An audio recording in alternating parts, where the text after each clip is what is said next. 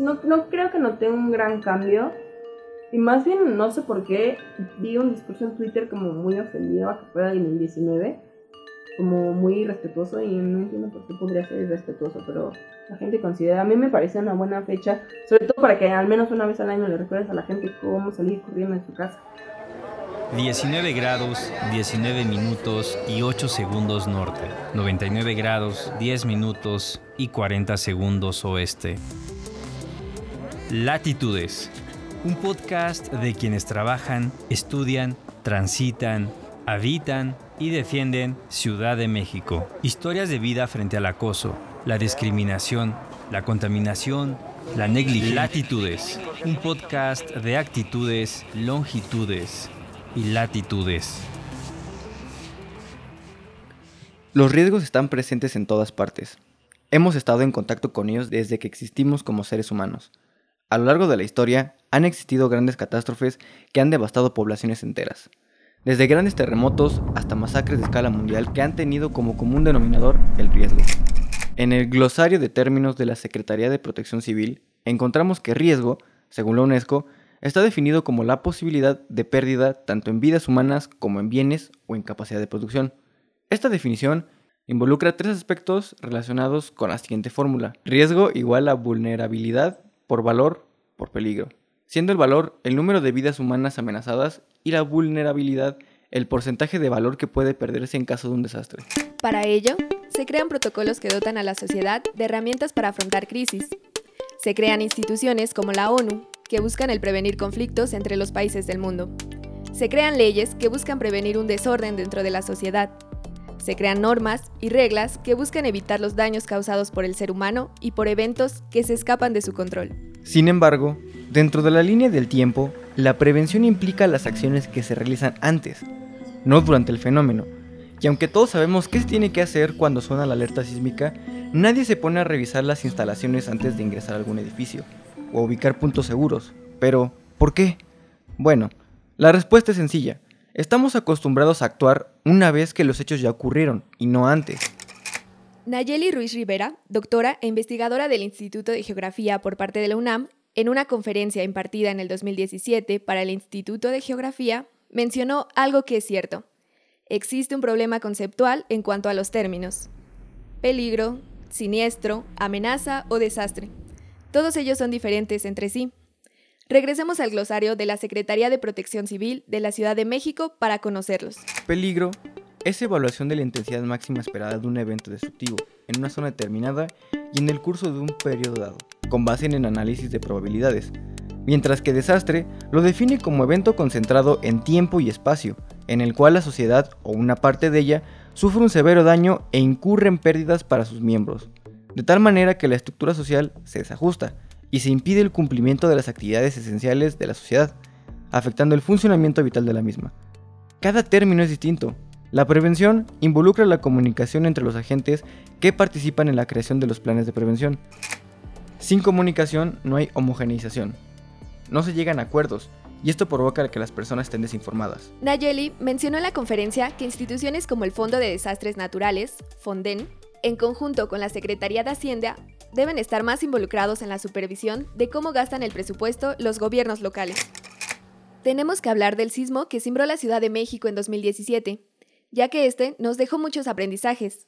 En el capítulo anterior se habló de la gestión y verificación de información y conocimos a Ana.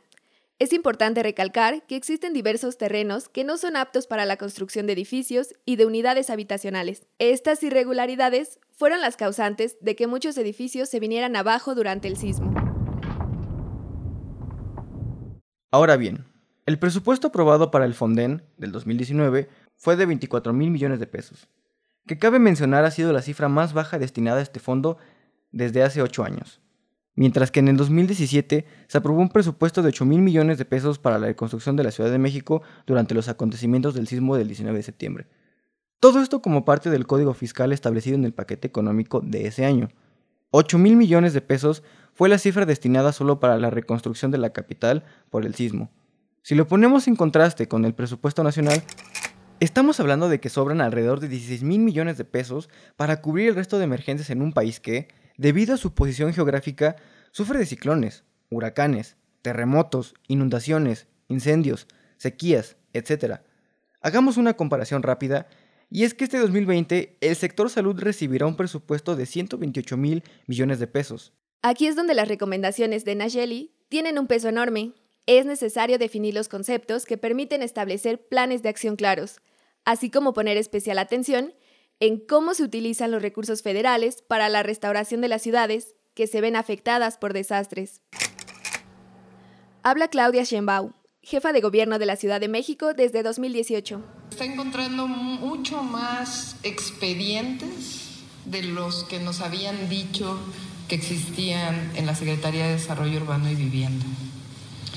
La revisión de estos expedientes eh, la estamos realizando o la está realizando la secretaria junto con la PAOT, que ya trae eh, una serie de revisiones previas en donde han encontrado ilegalidades. Eh, adicionalmente de lo que ya fue autorizado y tiene ilegalidades, pues están obras que están en construcción y que no tienen ninguna autorización eh, para poder eh, empezar. Vamos a hacer un trabajo coordinado entre las distintas... Ana Rolón fue una de las personas fundadoras de Verificado 19S, una organización encargada de dar seguimiento a la gran cantidad de información surgida durante el sismo del 2017, con la finalidad de orientar la ayuda hacia los puntos que la necesitaban o verificar los rumores sobre derrumbes. Todo esto basado en un sistema sencillo en el que por medio de dos personas se corroboraba si la información era cierta o no, al verlo con sus propios ojos. Verificado 19S se convirtió en uno de los medios de información con más impacto durante los días posteriores al siniestro, dejando atrás a otros quienes compartían o difundían información errónea sobre el estado de algunos derrumbes o centros de acopio.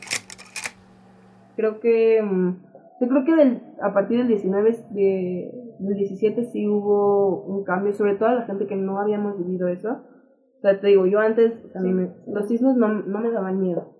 ¿no? Incluso cuando se temblaba súper poquito y mi mamá lo hablamos, todo bien, mamá, no tembló nada, todo bien. Y ahora es, mamá, todo bien. ¿No? O sea, entonces, creo que sí nos cambió como, como una forma de ver los sismos a quienes nacimos después del 85.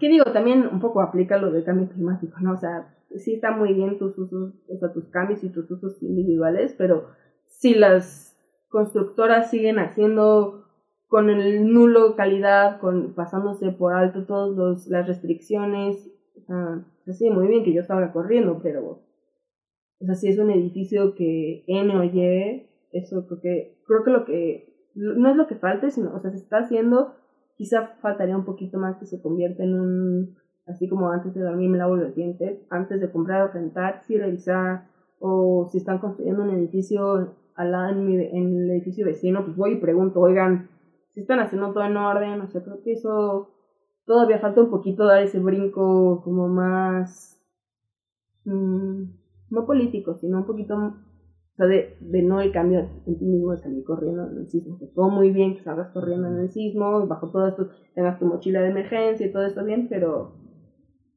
si el edificio de al lado estaba mal hecho, la, ¿no? O sea, el mismo edificio donde tú vives, es, la...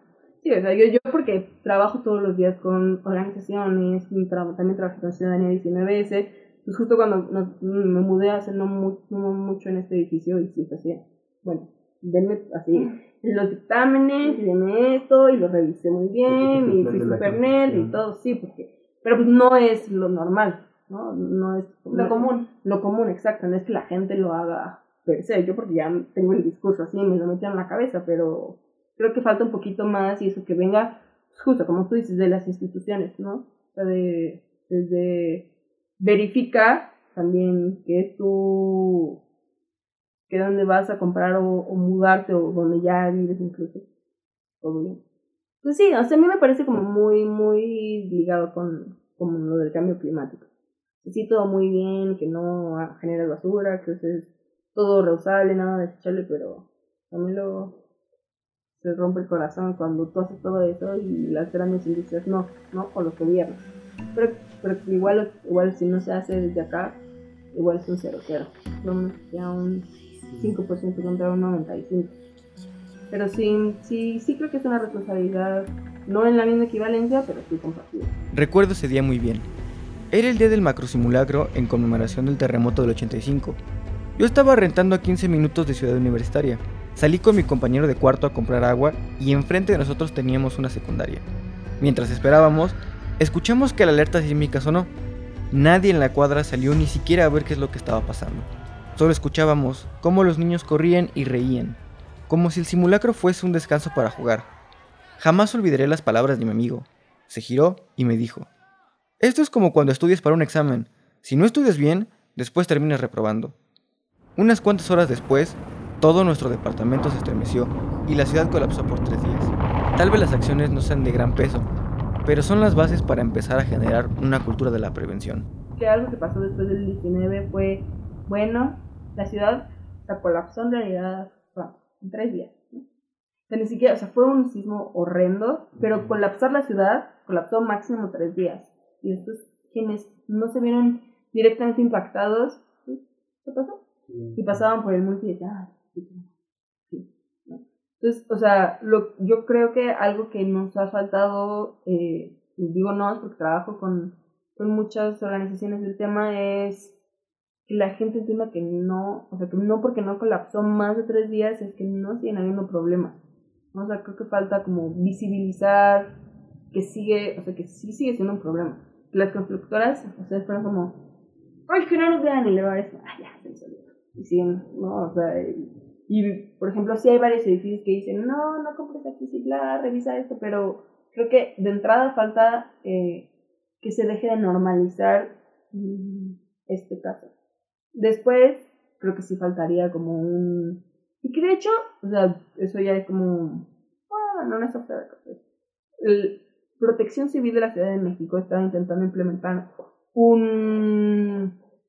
Eh, pues como una serie de comunicación con distintos materiales de justo estas, estas cosas que tienes que hacer. No sé por qué no lo han hecho, por lo menos yo no lo he visto, pero creo que si no viene de ahí, o sea, es muy difícil llegar, sobre todo porque ellos tienen acceso a grandes masas como poner cosas en el metro, como los canales de televisión que la gente consume, radio, etcétera.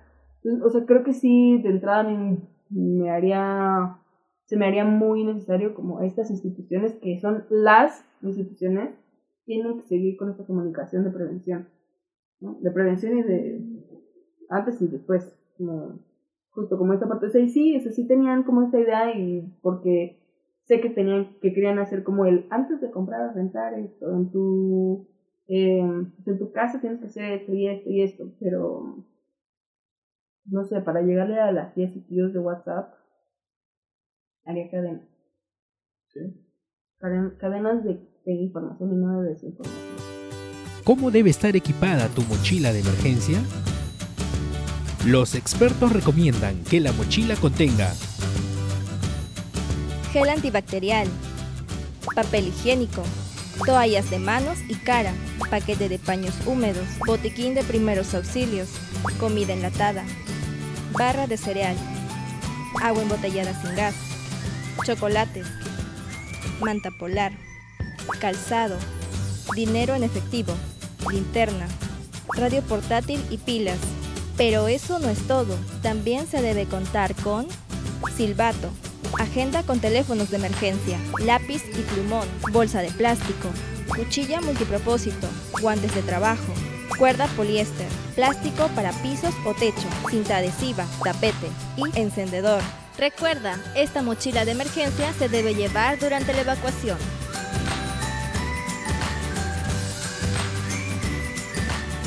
¿Sobre quién debe caer la responsabilidad?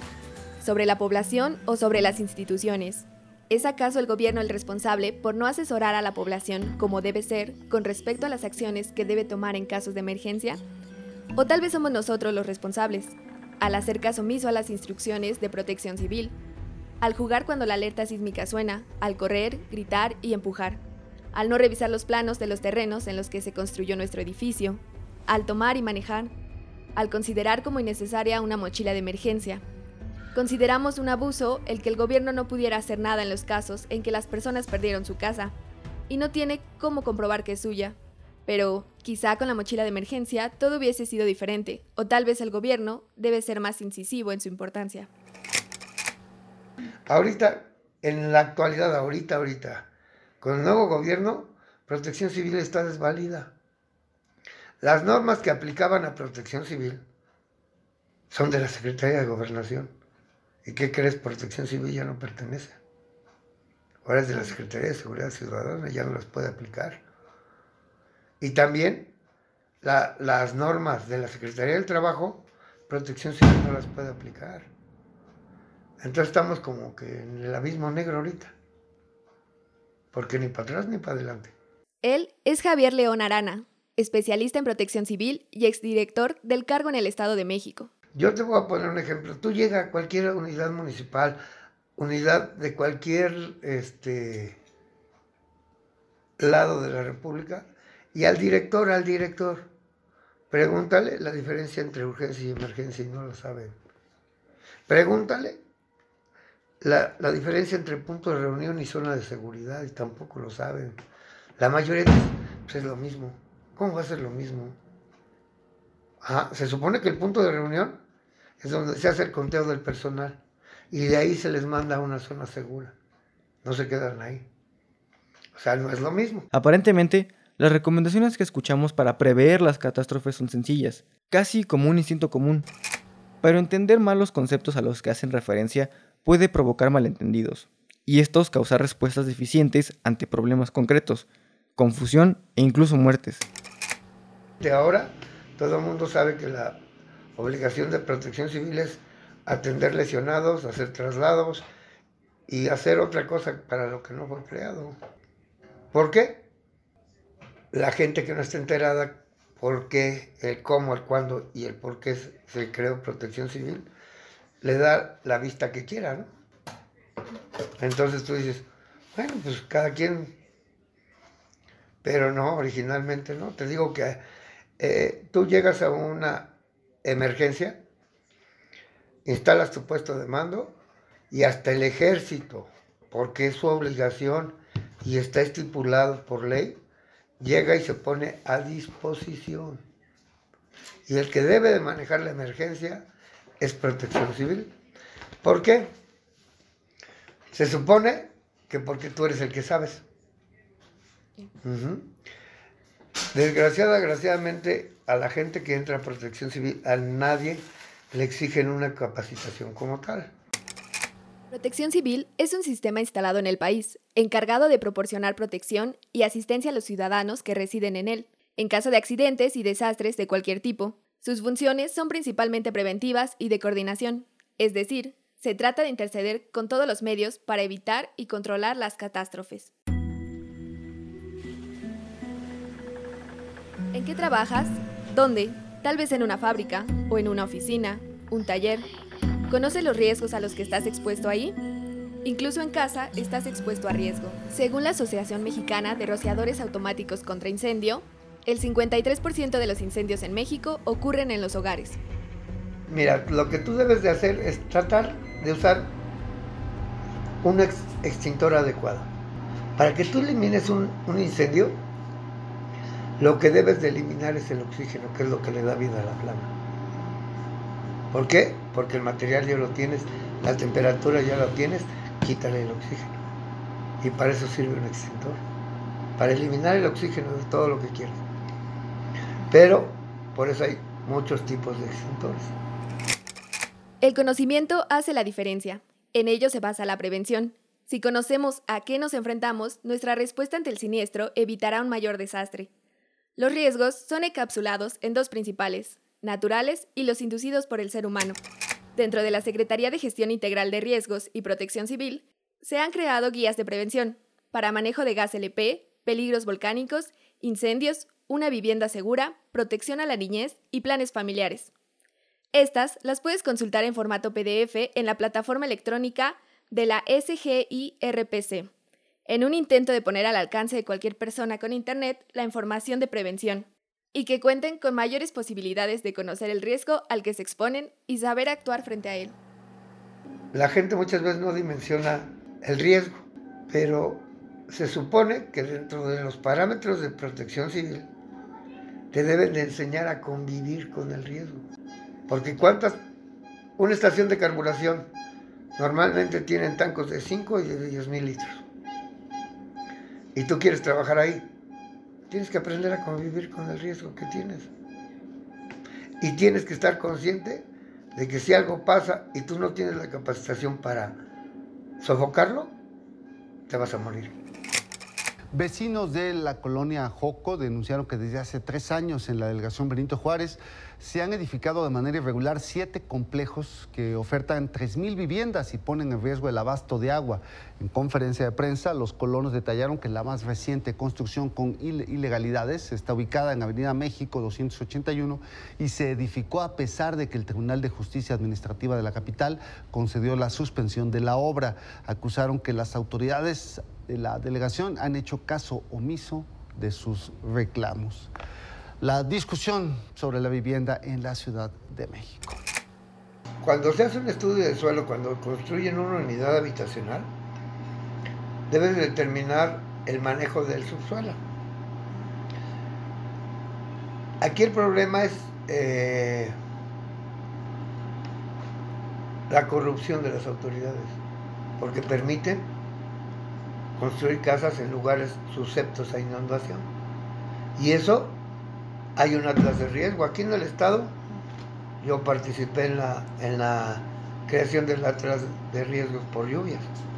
Y de todos modos, a la autoridad le vale, con que le entre lana, ahí construye. Y después es el problema. Ok, no puedes prevenir una inundación es un fenómeno hidrometeorológico, es un fenómeno de la naturaleza.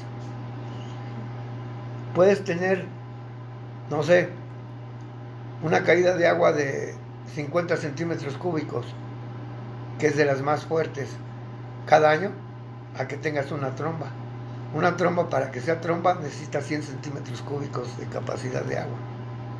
Y ni el drenaje ni nada te lo saca. ¿Por qué? Porque no está previsto porque es un fenómeno meteorológico. Así como no prevés, un sismo, tampoco una tromba. Por eso son fenómenos naturales que perturban la vida cotidiana del ser humano.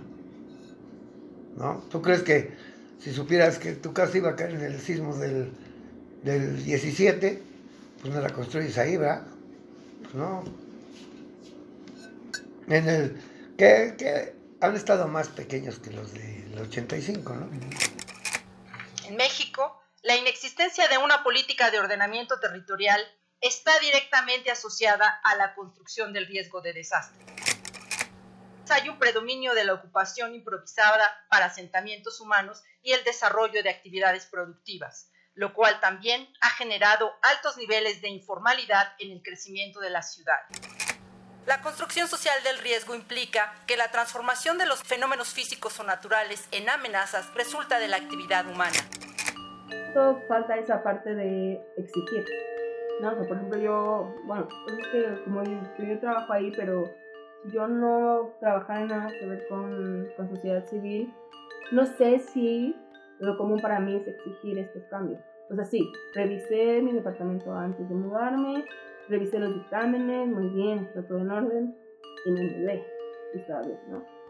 pero no sé si lo, lo común es, si vas antes de mudarte, revisas y ves que no está todo, que no tienen los dictámenes, por ejemplo, bueno, no te mudas ahí ya, esto tiene que hacer, ¿no? Entonces creo que justo como también, sí, obviamente para que, para que las instituciones y las constructoras y las inmobiliarias puedan hacer algo, es exigirle, pero por eso me dedico a lo que me dedico, pero mm, falta esa parte de pedirle a la gente que lo haga. Aunque hay organizaciones que llevan por lo menos mínimo desde el 17 haciéndolo, que sí sigue faltando, sigue faltando.